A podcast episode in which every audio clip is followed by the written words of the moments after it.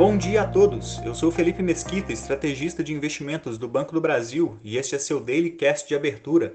Hoje é sexta-feira, dia 19 de novembro de 2021, e novas medidas restritivas de circulação frente ao avanço do Covid-19 na Europa adicionam cautela aos mercados internacionais.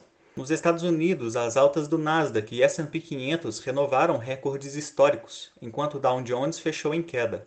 Destaque para as ações da gigante de tecnologia Apple, que registrou alta na casa de 2% após notícia de avanços em seu desenvolvimento de carros elétricos. O mercado americano aguarda a definição de quem será o nome à frente do Fed a partir de fevereiro, que deve ser anunciado nos próximos dias pelo presidente Joe Biden. Ainda hoje, a Câmara deve aprovar o pacote de gastos com saúde, educação e contra mudanças climáticas. No mercado asiático, bolsas no Japão e China fecharam em alta, com a notícia de que o governo japonês aprova pacote de estímulo fiscal na casa de 490 bilhões de dólares, equivalente a aproximadamente 10% do PIB do país, para auxiliar na retomada dos impactos da pandemia. No entanto, demais mercados não conseguiram se aproveitar e acabaram fechando em baixa. Destaque para os papéis de companhias de componentes elétricos, que registraram forte alta na expectativa de serem beneficiadas com o fornecimento de componentes para os projetos de carros elétricos anunciados pela Apple. Já na Europa, o aumento no número de casos de Covid-19 se mantém no noticiário após o governo da Áustria anunciar lockdown total durante um mínimo de 10 dias, além de vacinação obrigatória a partir de fevereiro.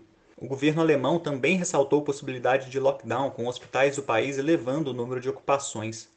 O clima negativo afetou os mercados, com praticamente todas as bolsas registrando queda pela manhã, além de baixa no euro e na libra esterlina frente ao dólar. A região contou ainda com dados dentro do esperado de vendas no varejo para o Reino Unido para outubro, com crescimento de 0,8% e forte inflação ao produtor na Alemanha, que fechou a base anualizada de outubro em 18,4%, patamar mais alto em 70 anos.